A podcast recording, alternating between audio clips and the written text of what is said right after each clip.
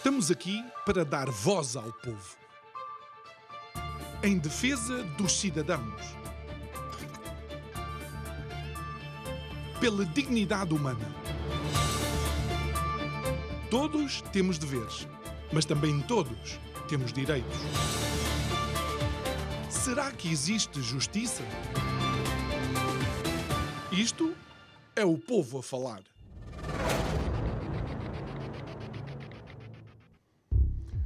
Não podemos negar que um dos principais handicaps em Portugal é o fraco desempenho da sua economia. Confinada há mais de duas décadas, vá, Podemos dizer que a economia conheceu o confinamento ainda antes da emergência sanitária. A verdade é que vamos sendo alimentados de alguma forma com manchetes e aberturas de telejornais que são autênticos vá, atos de ilusionismo. Falam de convergência com os parceiros europeus, falam de crescimento acima da média das outras economias portuguesas, mas tão depressa aparecem exatamente com a mesma velocidade se desvanecem no ar. Boa noite, o meu nome é João Nuno Pinto e isto é o Povo a Falar. Estou consigo de segunda a sexta-feira, neste mesmo horário, emissão em simultâneo Curiacos TV, Rádio Vida 97.1. E o tema para este mês de junho, bem, não podia ser outro que não estar ligado a Camões. E porquê? Porque decidimos escolher como Tágidos o tema que é, por assim dizer, a nossa busca incessante de inspiração para aquilo que são as nossas conversas diárias. E tal como Camões foi buscar as ninfas do Tejo, inspiração, tentamos nós ir buscar alguma. Mas olha, devo-lhe dizer que naquela que é a epopeia portuguesa por excelência, em 10 cantos, 1102 estrofes e 8816 versos, pelo menos Camões fez uma coisa que atualmente não acontece: é que não havia um herói individual. Nem dois heróis individual, individuais. Perdão. A, a epopeia portuguesa tem como herói os Lusíadas, os filhos do Luso ou da Lusa, os portugueses. Mas olhando para o cenário atual, vendo os políticos egocêntricos que temos, vendo os partidos cada vez mais dissociados do português comum, daquele que no dia a dia tem que pensar se consegue atravessar o trânsito para chegar a tempo à escola do filho e depois chegar a tempo ao seu trabalho, com cada vez mais essa dissociação a acentuar-se, olhe, eu acho que não devemos ter ilusões quanto ao nosso futuro. E se você quiser ter ilusões, então aconselho a que proponha para Ministro da Economia ou das Finanças, peço desculpa, David Copperfield, Harry Houdini ou então o tão português Luís de Matos. Esses sim são os verdadeiros ilusionistas. Digo eu que não percebo nada disto.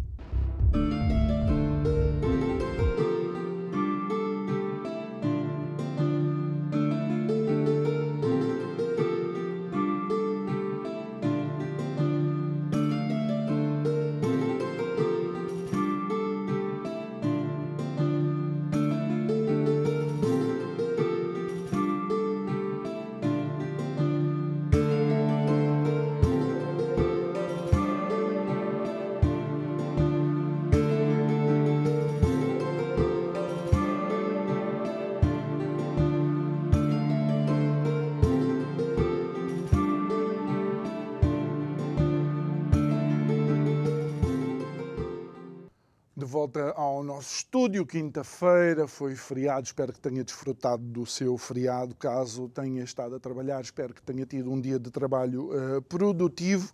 É nosso convidado de hoje, o engenheiro Luís Mira Amaral.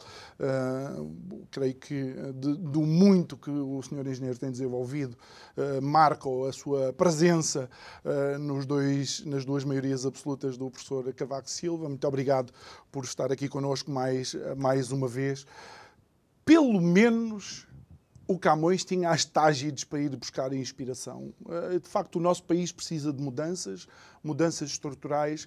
E, e senhor engenheiro, há algum, uh, algum farol neste momento que nos ajude a antever um futuro diferente? Muito obrigado. Muito obrigado pelo convite. Depois deste magnífico dia de feriado, em que eu sou um felizado porque habito no microclima de Cascais e, portanto, venho, venho claramente bem disposto num dia destes. Mas eu aí tinha que fazer um comentário. O meu amigo falou ilusionistas, conhecidos e, e prestigiados, mas eu devo dizer, eles são autênticos amadores face ao nosso Primeiro-Ministro. Esse é que é um verdadeiro ilusionista de grande gabarito. Porque isto é fácil explicar, entrando na sua questão, é que ele sobrevive, e menos mal, há oito anos, sem produto, sem estratégia para o país e no meio disto até conseguiu uma maioria absoluta. Isto é que é um ilusionista de alto gabarito, deixou Luís de Matos, que muito aprecio, e os outros que citou, a muitas milhas de distância. E, portanto, nós temos vivido num verdadeiro ilusionismo e até neste momento, em termos económicos, conjunturalmente, parecemos melhor do que seria previsto, hum. mas depois temos mazelas estruturais que vão fatal e inevitavelmente afetar-nos a prazo, e se o meu amigo me der tempo, eu posso explicar claro cinco mazelas estruturais que, uhum. a meu ver, vão-nos condicionar o nosso futuro coletivo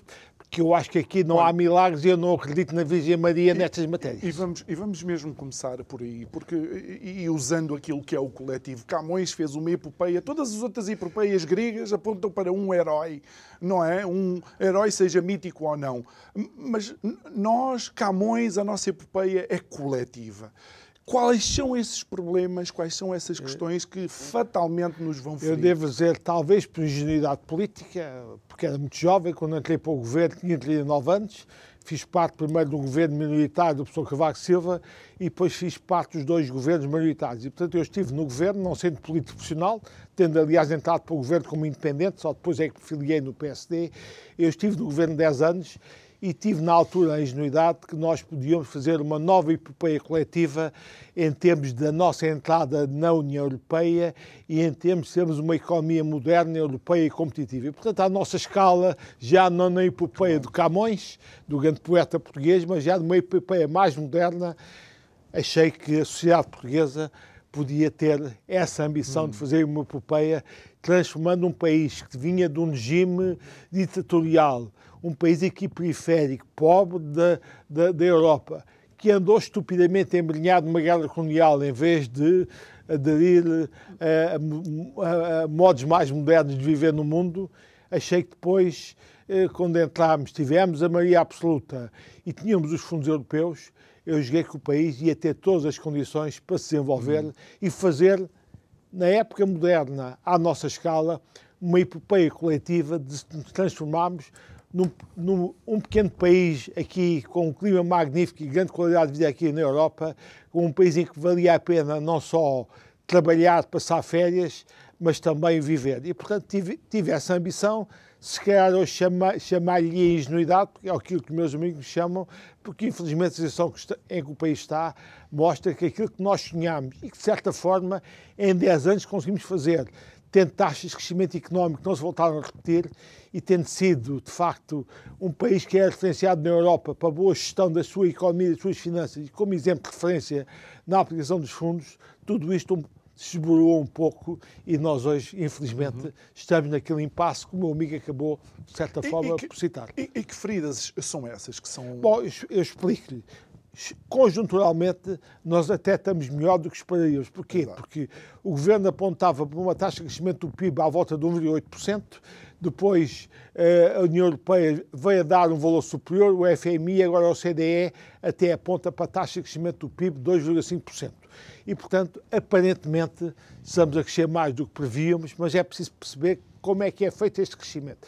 Este crescimento é feito basicamente à custa de duas coisas. De um setor externo, isto é, devido à resiliência e extraordinária capacidade dos nossos empresários da indústria transformadora exportadora e devido ao turismo. Aqui, na performance das nossas exportações, chamo-lhe a atenção que a Troika, a tal mal amada Troika para o PS, tem muito a ver com isto. Porquê? Porque no tempo da Troika, quando a Troika obrigou-nos aqui uma política de austeridade, cortando o mercado doméstico, forçou as empresas a virarem-se para o mercado externo. E, portanto, no tempo da Troika, As nossas exportações passaram de 27% do PIB para 42% do PIB. E agora é, mesmo, é a dinâmica gerada 20, aí 27 para 42%, 42%, do tempo da troca. E agora é ainda a dinâmica gerada pela troca que nos permitiu passar as exportações de 42% para 50%. Portanto, é a dinâmica que vem, que permitiu também com a extraordinária capacidade e resiliência dos nossos empresários da indústria portuguesa transformadora passar para 50%. Portanto, isto é uma das componentes que explica esta taxa de crescimento elevado. Outra é o turismo. E o turismo, como o meu amigo compreende, porque é que há um boom turístico em Portugal? Nós somos um país agradável, com grande qualidade de vida, um excelente clima, estamos aqui marginais e periféricos uhum. em relação ao conflito que se desencadeia no claro. centro da Europa, na Ucrânia. Somos um país com alguma segurança. É? Segurança é? também, e portanto os turistas caem aqui que nem tortos. Portanto, há um boom turístico que já havia em 2022, continua a haver, e o meu amigo basta ir, vai a Lisboa, vai ao Porto, vai ao Algarve, vai a outras cidades e vê um fluxo de turistas inusitado. Portanto, como compreende, são tudo coisas que não têm a ver com o governo, tiveram a ver com de empresários na sequência do, da dinâmica gerada pela uhum, Troika uhum. e agora tem a ver com as condições do país para atrair turistas. Agora, Até depois de, de, dois anos de forte confinamento e restrições e, nas viagens. E, e, é, okay. Acabou o Covid, o pessoal resolveu passar a viajar novamente e o país é encantador nessa perspectiva. Agora chame-lhe a atenção que este turismo é, tem uma solução macaca. Eu não sou contra o turismo. Agora chame-lhe a atenção que o, o, turismo já explicará cerca de 20% do PIB português. Hum. No Egito, o turismo, o turismo é responsável por 25% do PIB. Portanto, eu pergunto aos portugueses se querem ter um modelo de desenvolvimento económico como o Egito ou querem um, um modelo de desenvolvimento económico dos países desenvolvidos. Na Grécia, 30%. Exatamente. Ou 27%. Na Albânia também é um valor percentual. O meu modelo é outro, é um modelo em que o turismo tem importância, claro. mas é um turismo englobado numa economia diversificada com uma indústria forte. A Noruega, 7%, a Suécia, 6,5%. França, é um país fabuloso para turistas. Eu já lá tenho andado, desde a Côte d'Azur, no mar, até, é até à zona das vinhas de Bordeus. É, ou, é o maior destino, é um dos maiores destinos turísticos, mas o turismo ocupa só uma porcentagem. Agora, isto é feito no contexto de uma economia claro. forte, como o setor primário, agrícola e agroindustrial fortíssimo e um setor industrial forte. Portanto, eu defendo o turismo, mas é, é no modelo de economia forte e diversificada e não é no modelo que a gente tem, infelizmente, quase só o turismo a puxar então, por isto. Então deixa-me só dar uma informação. Nós vamos fazer só menos nove unidades hoteleiras do que a França vai fazer no próximo portanto, ano. Portanto, eu não estou contra o turismo. Claro. Eu, eu, eu acho é que não podemos esquecer a indústria e o setor primário da economia, okay. os setores produtivos. E, portanto, e ainda por cima, o que é que está a acontecer? É que a gente já devia estar a fazer o upgrade do nosso turismo, turismo de mais qualidade, com gente mais qualificada. Portanto, ainda está muito dependente de um turismo pouco qualificado e em que é, é satisfeito através de quê? Da, da importação de mão de obra não qualificada e indiferenciada quente em Portugal para satisfazer o setor turístico. Portanto, o meu amigo compreende, e não é preciso saber muito de economia para perceber isto, o turismo está a puxar para um modelo económico de baixa qualidade, uhum. com baixa produtividade e pouco valor acrescentado. E muito volátil. E, e, muito volátil. E, portanto, mesmo que não seja volátil, este influxo de trabalhadores que vêm para servir o turismo, uhum. baixa qualidade, pouco diferenciado e, e com pouco valor acrescentado, induzem o quê? Um modelo de crescimento, é este influxo de trabalhadores é um modelo de crescimento que não é rico. Okay. E, portanto, é um modelo de crescimento que você repare. Não, não cria, não cria riqueza, riqueza nem mais valias. É, não okay. aumenta o rendimento é disponível dos portugueses, já cá estão. É, há, um, há aqui um crescimento do PIB explicado por este influxo de mão de obra não qualificada que vem servir o turismo, de baixa qualidade, de baixo preço e pouca margem. Portanto, o meu amigo aqui percebe facilmente, mesmo que o PIB cresça uma coisa induzido por este modelo, uhum. os cá estão como nós não sentem um aumento do rendimento disponível. Okay. É, depois, outra coisa que explica em termos económicos é que o PIB num país gera o rendimento nacional desse país. E no PIB você não tem só no rendimento nacional não tem só salários, tem lucros e tem juros como você compreende, os juros têm subido, uhum. os lucros de algumas empresas também têm subido, os salários é que não têm subido. E, portanto, você, mesmo que o PIB esteja a crescer, você tem tido, no, depois do rendimento gerado pelo PIB, vai uma parte mais para lucros e outra para juros e menos para e, e menos para salários. É e desses salários, como é fácil perceber o grande público, você com a inflação muito elevada que tem, mesmo que você seja algum crescimento de salários nominais, o salário real do poder de compra baixa. E, portanto, você está a ter aqui um problema, de facto, hum. que pode ter um PIB até crescer simpaticamente, claro. mas depois você e eu, do nosso rendimento disponível, não vemos grandes coisas. E Primeiro porque o turismo é que impulsiona um bocado este PIB e este turismo não dá rendimento uhum. disponível a mim e a si permite pagar aos trabalhadores diferenciados que entram no país para servir o turismo. E depois, como o PIB, o produto, o, o, o produto interno bruto, gera rendimento, esse rendimento é distribuído em lucros, juros e salários, e aqui, como é óbvio, os lucros e os juros têm tido um componente aumentos mais específicos de salários aqui, claro. até compreendo os trabalhadores e os seus sindicatos. E devo dizer uma coisa, a inflação que temos tido não é culpa dos trabalhadores nem dos salários. É aquilo que se chama tecnicamente uma inflação do lado da oferta. O que é que aconteceu?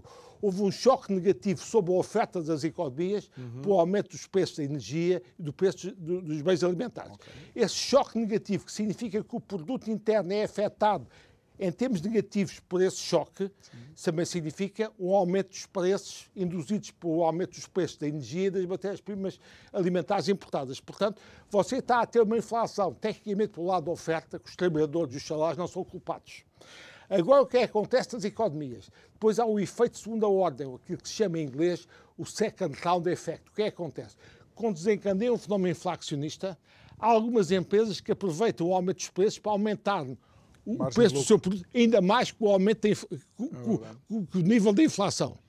Isto, aliás, a própria Presidenta do BCE, que é suspeita de ser esquerdista, Sra. Lagarde, chamou a atenção que havia empresas que estavam-se a aproveitar do, do, dos aumentos de preços devido à inflação para aumentar ainda o preço do produto final mais que a taxa de inflação e com isto aumentar as margens. Exato. E depois, como é compreensível, também os trabalhadores desencandeiam nas decisões sindicais uma verificação por maiores aumentos salariais para compensar uhum a inflação. Portanto, nas economias, e tivemos tipicamente uma situação em que a inflação não foi já para os trabalhadores, não têm culpa nenhuma disto, foi uhum. para o lado da oferta, é chamada inflação do lado da oferta, mas depois, obviamente, há empresas que se aproveitam para aumentar os preços mais uhum. que o nível de inflação. E isto afeta e os próprios ainda mais o poder de compra. E os próprios reivindicam, uhum. reivindicam compreensivamente aumentos de salários, que em todo caso, na Europa e em Portugal, normalmente esses aumentos de salários não têm chegado para acompanhar o nível de inflação. Portanto, há um rendimento real disponível que baixa. E, portanto, eu aqui, Sim, diga, diga. sendo longe de ser esquerdista,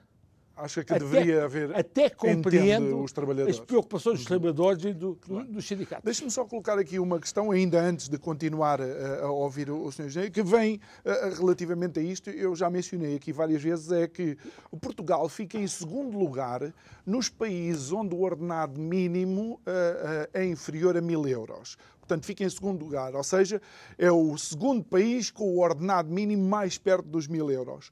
Só quando analisamos o poder de compra, perde sete lugares. Significa que em outros países, pessoas que ganham menos têm mais poder de compra e isto é, é dramático. Não? Isso era uma das coisas que era a quinta componente estrutural que eu ah, ia falar, mas você já eu respondo já e complemento em relação ao que você diz. Não sei se sabe, mais 50% dos trabalhadores têm salários inferiores a mil euros mês. Isto é chocante no nosso país. E depois 32%, normalmente na faixa etária dos 15 e 34 anos, têm salários inferiores a 950 euros. Portanto, você compreende a faixa etária dos jovens tiveram oportunidade no estrangeiro, sabem o que é que fazem? Votam com os pés, põem-se a mexer. E, portanto, Exatamente. nós estamos com níveis salariais em termos do contexto europeu, daquilo que nós queremos ser um país desenvolvido, não é dos países subdesenvolvidos, que são chocantes. Isto tudo é reflexo do impasse económico social que você acabou por enunciar. A tal uh, aposta coletiva que Exatamente. tem falhado estrondosamente. Mas se você quisesse agora, eu podia elencar as outras eu componentes estruturais. já expliquei porque é que conjunturalmente nós estamos melhor do que esperávamos, uhum. mas agora explico as mazelas estruturais. Primeiro, você tem um Serviço Nacional de Saúde no caos, tem uma escola pública, neste momento também autêntico caos, tem uma justiça e uma administração pública que também não funcionam. E aqui chamo-lhe a atenção. Eu não sou de esquerda, mas compreendo perfeitamente que a escola pública e o Serviço Nacional de Saúde são instrumentos para garantir igualdade de oportunidades, para permitir àqueles que não têm dinheiro para ir ao privado possam ter para os seus filhos uma, uma escola decente e possam ter serviços de saúde decentes. E, portanto, isto, isto diz que estes serviços, estes serviços públicos devem ser uma, um instrumento para o ascensor social. No estado degradado em que está, em que os tipos que têm dinheiro para pagar aos, o, o, colégio aos filhos, fugiu tudo das escolas públicas. As pessoas como eu, que têm dinheiro para não ir aos hospitais do Serviço Nacional de Saúde, temos seguros privados, vamos aos hospitais privados. Portanto, o que é que acontece? O Serviço Nacional de Saúde e a escola, que num Estado decente deviam ser elevadores sociais, neste momento aumentam o fosso social entre os mais pobres, não têm a possibilidade de ir ao privado, e aqueles como eu, que felizmente têm a possibilidade de ir. Isto, em termos de geração de uma cidade mais com maior igualdade de oportunidades que se possa desenvolver no futuro, é trágico. Você está aqui a arriscar-se. Se este impasse da escola pública continua, ter uma nova geração de jovens que já não são os mais qualificados, como diria o Primeiro-Ministro, mas são, vão ser os menos qualificados tem, todos. Tem que surpreender pois. num país onde o socialismo, nos, nos, últimos 20 anos, tem sido rei e senhor. Pois, mas é? é? que, aí é que está o problema do socialismo. É que este socialismo uh, agressivo, que quer ter a pureza ideológica do Serviço Nacional de Saúde e da Escola Pública, está a destruir o Serviço Nacional de Saúde e a Escola Pública. Não teve bom senso para saber gerir isto em articulação com o setor privado e o setor social e quis ter o monopólio deste serviço. E depois o Estado não aguenta, não sabe gerir,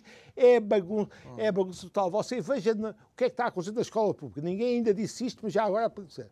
Você tem um Ministro da Educação, como Secretário de Estado da Educação, a preocupação do senhor é acabar os contratos com os colégios privados. Celebrizou-se, lembra-se? Lembra-se, senhor. Mas, ao, ao, mesmo tempo que queriam acabar os contratos com os colégios privados, não deu as mesmas condições de dignidade e de, de, de, de salários e de condições profissionais aos, aos educadores e, e aos, aos, professores. E, portanto, agora, ele que andou a atacar a escola privada, mas não defendeu a escola pública, está a ser politicamente julgado pelos profissionais da escola pública. Pelos seus pares. Pelos seus pares. E aqui devo dizer o seguinte: há uma coisa que eu percebo perfeitamente dos professores.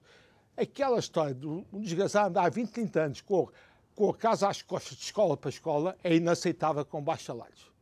Há uma coisa que devo dizer que as pessoas não têm razão, a reposição dos seis anos e seis tantos ah. meses. Porque isso então, se chegamos aí, todos os outros tinham esse direito e aqueles do privado que perderam o emprego então, o Estado o emprego. Essa não tem razão, mas nas condições de exercício da sua atividade, sem estabilidade e com salários baixos, eu acho que as pessoas da escola pública têm toda a razão. Maior Portanto, agilidade até na progressão de você carreira, teve, teve, tem um ministro, como Estado de Estado, foi perfeitamente sectário, ideologicamente contra o setor privado, mas não tratou de defender a escola pública. E agora está a ser condenado politicamente pela mesma escola pública. Isto é uma contradição.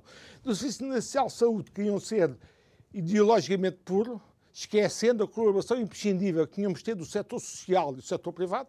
Tudo isto foi esquecido, como você sabe, nas parcerias privadas dos hospitais, e, portanto, temos Sim. o serviço público sozinho não funciona. E temos, e temos, que lembrar duas delas, o Hospital uh, o Beatriz Ângela, aqui em Louras, e, e, o, de Braga. O, o de Braga, e ainda um... Bom, portanto, uh, primeira, primeira questão, o Estado lastimável que estão esses aparelhos públicos. Isto tem consequências aparadas em todos nós. Claro. E mesmo nas pessoas, os, os mais necessitados que precisam de, de serviços de saúde, se a gente não tiver, se as pessoas não tiverem saúde em condições, também não, não têm a produtividade dos trabalhadores, pois como compreende, tudo paga-se economicamente. Portanto, não é só uma perspectiva social que a esquerda gosta muito.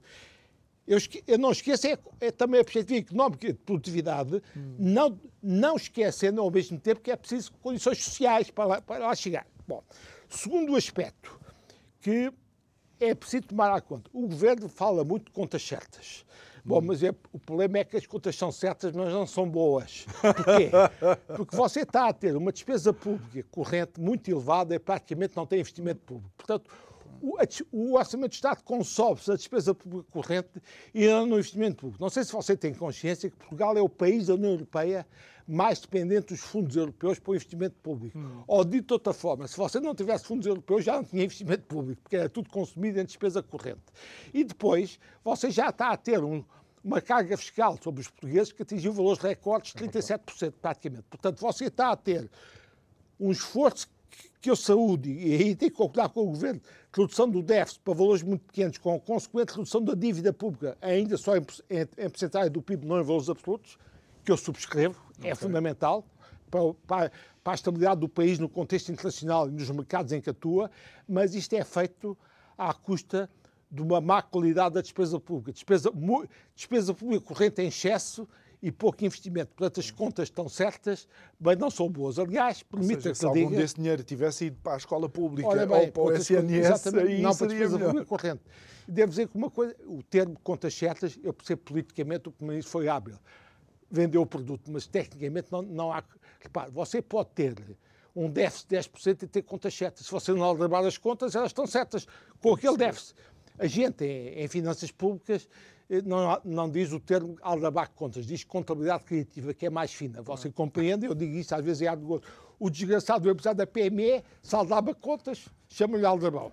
O ministro de Administração, o governo, não se chama aldrabões desses senhores. Não. É gente mais fina e chamam então, fazem contabilidade criativa. O chamado em inglês Creative Accounting. Portanto, você, desde que não tinha contabilidade criativa, você até podia ter um déficit de 10% e as contas estarem certas, desde que não aldrabasse as contas. Exatamente. Portanto, o que o Primeiro-Ministro quer dizer é que está a ter com déficits baixos e dívidas públicas diminuem, coisa que eu subscrevo. Mas daí é preciso ver o que é que está no envelope. E o envelope é mau, porque é muita despesa corrente, pouco uhum. investimento e o déficit está a ser feito à custa de uma carga fiscal exagerada sobre todos nós, com já. E agora, chame-me a atenção do seguinte: todas as pessoas percebem. Eu já expliquei isto aos engenheiros portugueses. Um tipo com 80 mil euros ano já está no escalão máximo de IRS na Alemanha só chegou ao escalão máximo com 400 mil euros. Veja que é muito diferente um esforço fiscal a um tipo que ganha 80 ou um tipo que ganha 400 mil, mil euros ano. Portanto, veja a diferença. O esforço fiscal feito para o nosso nível de desenvolvimento, para o nosso rendimento e poder de compra, é extremamente exagerado.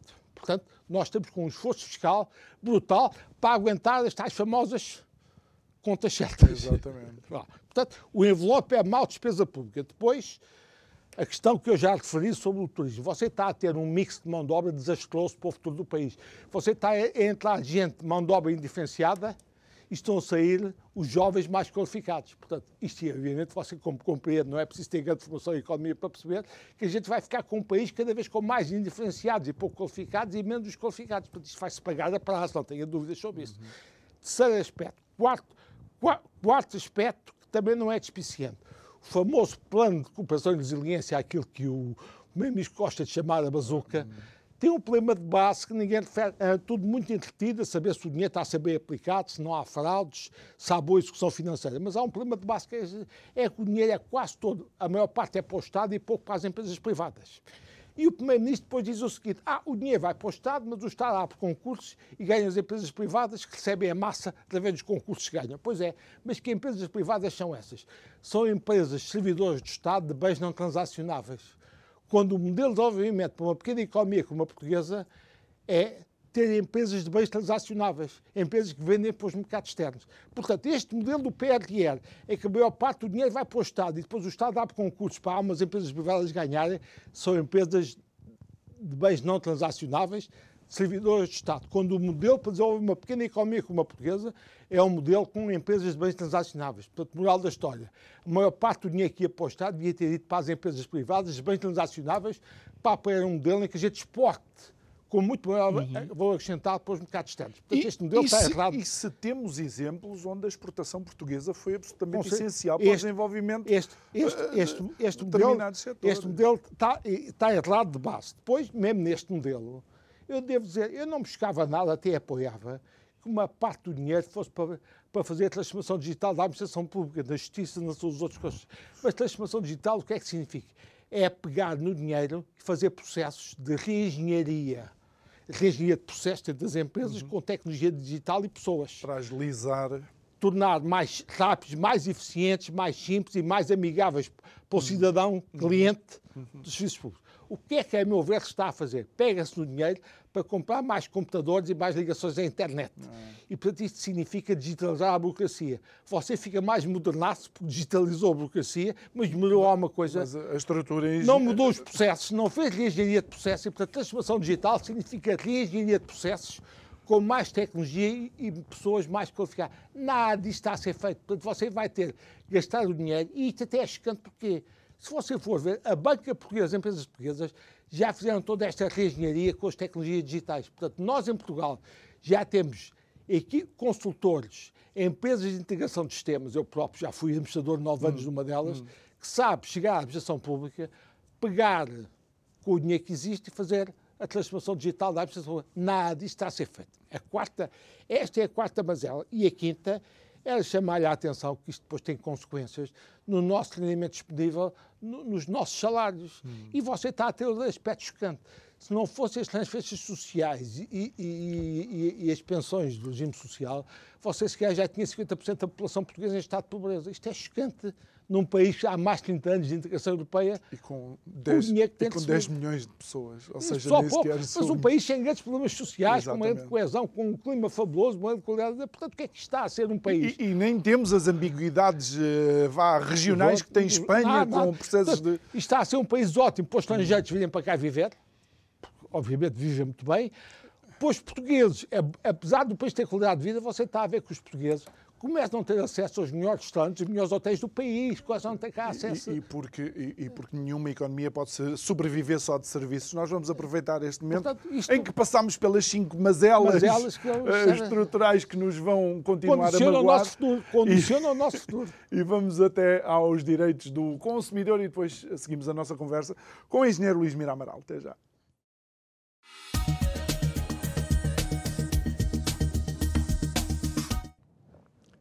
Salve direitos do consumidor, direitos do cotidiano.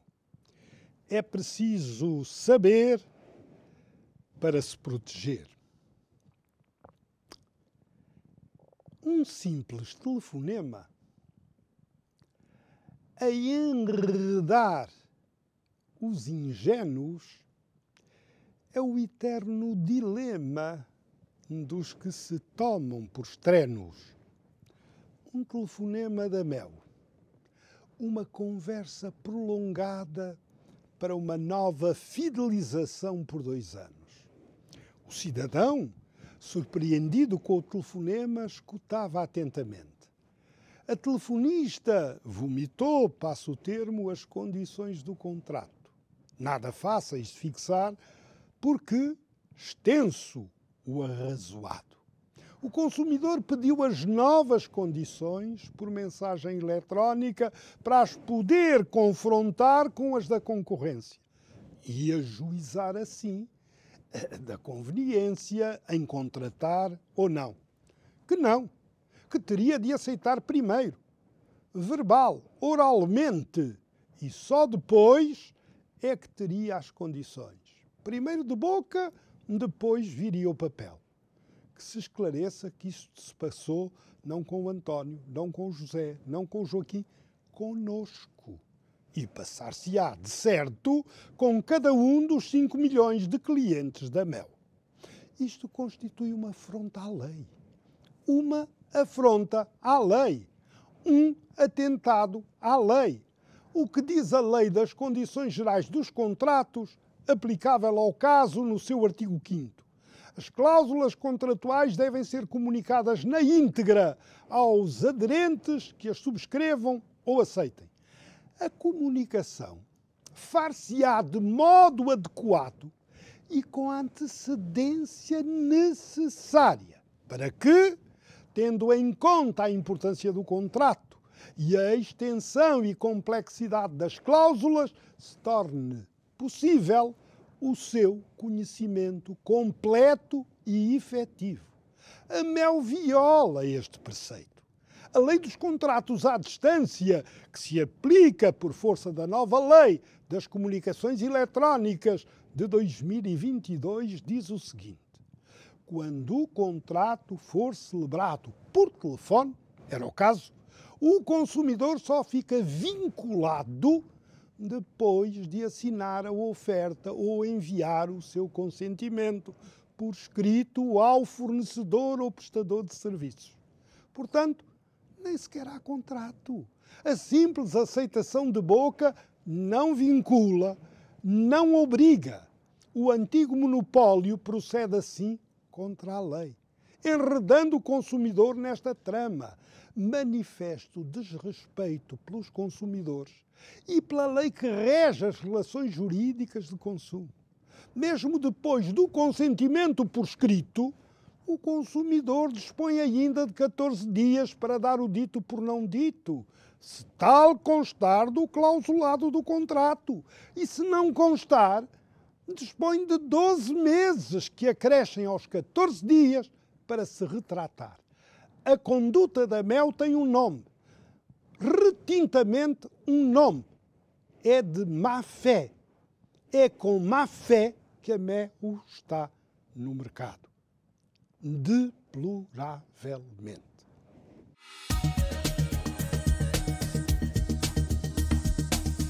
De volta ao nosso estúdio. Estamos a conversar com o engenheiro Luís Mira Amaral e, senhor engenheiro, algo que aconteceu recentemente e que uh, há quem ache que isso acaba por ter efeito naquilo que é uma redução de 40% no investimento estrangeiro no primeiro trimestre deste ano em Portugal, foi aquele pacote mais habitação que assustou uh, tudo e mais alguma coisa. qual é a leitura que o senhor engenheiro faz? Admito que se você tomar tiver nesse investimento estrangeiro e investimento na área do imobiliário, que este pacote possa ter afetado esse investimento na área imobiliária. Em todo caso, devo dizer no, no, no, os famosos vistos gold, se calhar às zonas do país já não fazia sentido manter o esquema, mas havia outras do interior que podia fazer sentido manter. Portanto, também aí o pacote foi, foi disparatado. Mas eu já há muito para falar sobre o pacote, mas queria aqui apenas dar duas dimensões do pacote que eu acho que merecem enfatizadas. Primeiro, este pacote é o exemplo típico que mais valia o governo estar quieto, porque o fazer piorou as coisas. Quando afugentou os investidores com a famosa medida do arrendamento coercivo, afugentou os investidores, a produção de casas diminuiu, hum. o investimento no, no imobiliário diminuiu, isto são factos estatísticos, portanto o governo afugentou. E até uma medida que é tão ideológica, tão estapafúrdia, que eu acho que nem vai ser aplicada, mas obviamente, como os investidores vivem na base da confiança, é crítica numa economia de mercado de confiança. O governo, a pôr aquela medida de arrendamento coercivo, assustou.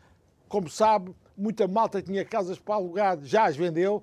Exatamente. O pessoal a fugir, os que tinham casas para arrendar, fugiram vendendo as casas. Outros que iam para investir, não investem. Os que iam fazer a construção mais casas, não. Abrandou. Portanto, tudo isto é um caso, tipo, mais valiam estar quietos.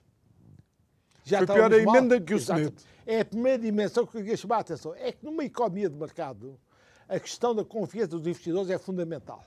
E, portanto, este governo nem sequer soube ser social-democrata, que não é. Eu acho que eles são, são marxistas, não são. Porque se fossem social-democratas, tinham um raciocínio que eu compreendo e partilho, que já adotei muitas vezes. Hum. Vamos lá ver.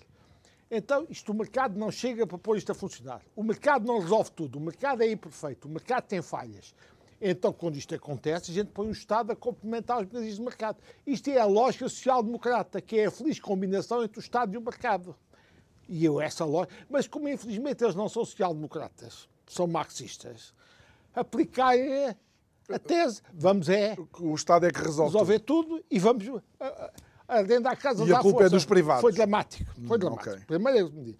A segunda era uma coisa que eu não tinha pensado, mas ao ler recentemente uma entrevista do meu colega e ex-bastardo engenheiro, engenheiro Fernando Santo ou Camilo Lourenço, ele explicou uma coisa que eu não tinha pensado e fiquei chocado. Você sabe o que é que, o que, é que levou o congelamento de rendas em, em Lisboa e noutras cidades? É que os chamados velhinhos, que há muitos são tipos da minha idade, de 70 e tal anos, que eu tenho 67, mas que aí estou em melhor forma física que muitos deles. De 70 e tal, 80 anos, vivem nessas casas, eles estão prisioneiros da casa, porquê? Porque a casa tem, uma, tem um congelamento de rendas de há muitos anos. Uhum. E, portanto, com esse congelamento de rendas, ninguém investiu na manutenção das casas. E, portanto, os elevadores não funcionam.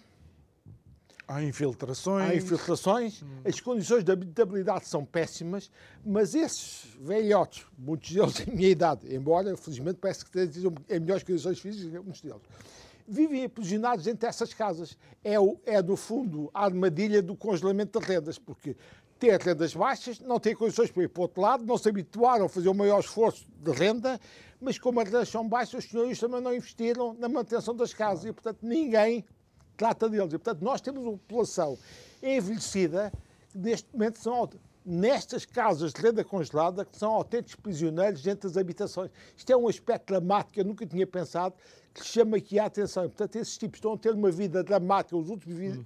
anos de vida deles, sem mínima qualidade de vida, edifícios sem habitabilidade, e depois nem podem sair de casa porque não há, os elevadores não funcionam e eles e já, não podem, já não podem fazer a escadaria.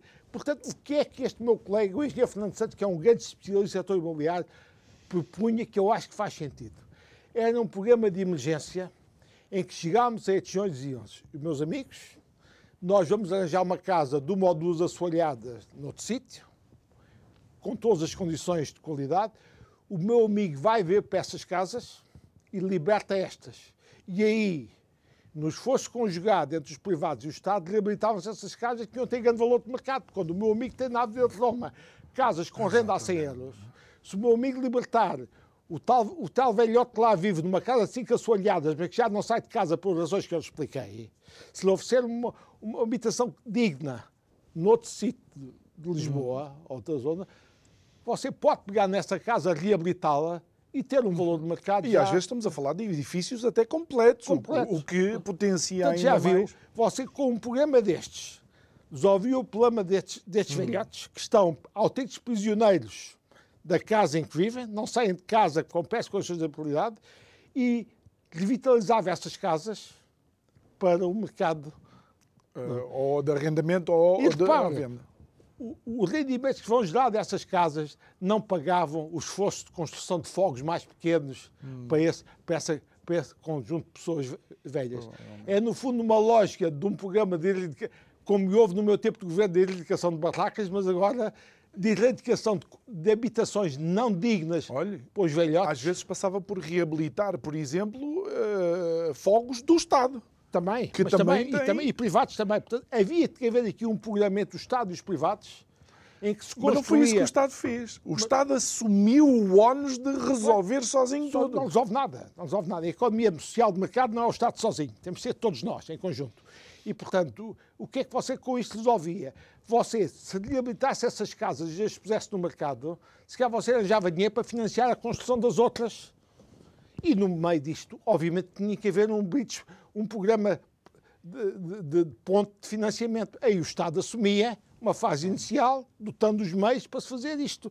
Porque na certeza que essas casas depois que iam ser abandonadas para essa gente mais velha, e houve ali muito valor no mercado. Você está a ver o que é uma habitação na Avenida de Roma, uhum. reconstruída e modernizada, tinha rendas de 100 euros, quanto é que hoje você pagaria por isto? Portanto, ele sugere isto, eu nunca tinha pensado nisto, mas isto é uma dimensão social chocante. A conjunto de pessoas velhas, idosas, que estão prisioneiras em casa, não saem de casa, casas em condições péssimas de habitabilidade e nem podem sair porque os elevadores não funcionam. Então não devíamos pôr esse, esse, esse pessoal em casas uhum. novas, modernas, mais pequenas e, e, a, e, a, e, a, entrada dessas casas no mercado em condições boas não financiava isso tudo? Obviamente que ia financiar. Uhum. Portanto, olha, só esta dimensão da habitação, ninguém pensou nisto, mas este meu colega, num excelente podcast com o Camilo Lourenço, explicou isto tudo, tintim por tintim, e, e eu abriu... estava a olhar, eu não tinha pensado nisto, mas é inteiramente verdade. Está a ver? São estas duas dimensões porque a gente falou da habitação. Muito bem. E, e, vamos então analisar algo que eh, de alguma forma surpreendeu-me, mas eh, enquanto estávamos ali a beber um café, o, uh, o, o senhor engenheiro desmistificou esta situação daquilo que são os certificados da Forro e a questão da banca, porque havia uma emissão que era a conhecida letra E, que parecia que era muito benéfica, mas entretanto o governo, uh, por simplesmente, parou com isso. Pode-nos explicar um bocadinho? Olha bem, o que é que aconteceu? O governo lançou uma emissão de certificados da Forro com uma taxa de juros indexada a Euribor eh, a três meses, que, eh, mesmo que a Euribor suba, fica plafonada a 3,5. Portanto, nas condições atuais do mercado, no fundo, esta, esta, esta série de emissões, eh, emissões, a emissão é certificados da Foro, daria, nas condições atuais do mercado, uma taxa de juros de 3,5% mais um prémio de permanência. É evidente que esquece é um bom produto. Permanência taxa de juros bruta. Você, como tem 28% de IRS, tem que pagar logo de IRS, logo, isto dá-lhe uma taxa de juros líquida para si de 2,5%. Okay. Que é, no fundo, aquilo que o Estado vai ter que pagar, porque você repara, o Estado, quando emite isto a 3,5% e você compra e desconta logo 28%, o Estado, em termos líquidos, só está a pagar aquilo que você recebe. Portanto, isto era uma, uma emissão que dava 2,5% em termos líquidos. O que é que aconteceu? Esta emissão teve tal procura, foi tal modo espetacular o sucesso hum. desta emissão, que há uma coisa que se aprende da primeira aula de economia que a gente faz. É que se você está a ter uma oferta com uma taxa de juros de 3,5%, em que a procura é muito superior àquilo que você está a oferecer, é porque a taxa de juros está a ser extremamente atrativa. Portanto, o mínimo bom senso económico, e aqui falo como contribuinte, que vamos nós, como vamos pagar estas emissões, uhum. Que o governo tinha que fazer e acabou por fazer agora, foi baixar a taxa de juros. Porquê? Porque estava a pagar excessivamente, porque com esta taxa de juros você estava a ter, o, o, governo tinha uma procura por isto que era muito superior àquilo que podia oferecer. Portanto, estava a pagar excesso. Hum. E, portanto, entrou para uma emissão, a classe F, que é uma taxa de juros já nas condições objetivas de manhã, para 2,5%, também com um PEM de permanência, que não é bem o mesmo do outro, mas o que interessa aqui, isso dá-lhe-á, em termos líquidos, contando os 28%, hum mas continua a ser um produto relativamente bom. Olha bem, olha bem. Para e porquê quem... é que a outra procura uh, cedeu, não é? Olha bem, mas, e chame-lhe a atenção toda a dimensão da dívida pública. É que você, com este excesso de emissões de certificados a foro, os certificados a foro já eram responsáveis por 5 a 15% de financiamento da dívida pública portuguesa. Como os certificados da Ford são subscritos por gente com pouca fidelidade ao produto, estava uma instabilidade na gestão da dívida pública muito grande. Portanto, para a gestão da dívida pública, é preferir ter produtos tipo bilhetes e obrigações de tesouro, em que é mais permanente, o investidor é mais okay. estável e permanente e, portanto, não dá problemas de pressões de tesouraria com investidores de curto prazo fiscais de valor. Portanto, há outra razão, porque isto estava a ser excessivo. Já estou a Era a parcial da dívida pública Era muito financiada... Só para, para que se entenda, ou seja, a pessoa comprava, três meses depois chega lá, levanta o dinheiro, ponto final. E isso não interessa... Não é bom para a gestão dívida pública. Okay. Uma parcela pequena é, é aceitável. Agora, quando Mas nas chega, condições económicas atuais. Está, já eram 5% da dívida pública e depois já ia triplicar para 15%. Ok, entendo. O governo tem toda a razão. Eu sou insuspeito de, claro. de estar a favor do governo, como já expliquei Estou à vontade. Portanto, aqui não tem razão os que criticam o governo. A única coisa que eu digo é que o governo explicou isto mal, já devia ter explicado isto antes, se calhar atuado hum. antes. E também teve, o governo teve algum azar. É que houve um chairman de um banco que disse que o governo devia suspender os certificados de aforro como era o chairman do banco, o que é que o pessoal entendeu?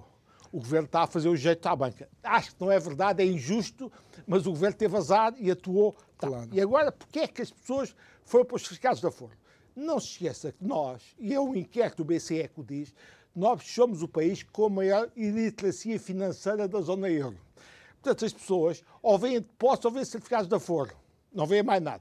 E como os depósitos, já lá vamos à banca, hum. estavam a dar muito pouco, os chegados da Ford tiveram um grande sucesso e vão continuar a ter, mesmo com uma taxa baixada para 2,5%, porque ainda é muito superior à taxa que normalmente uhum. os bancos dão.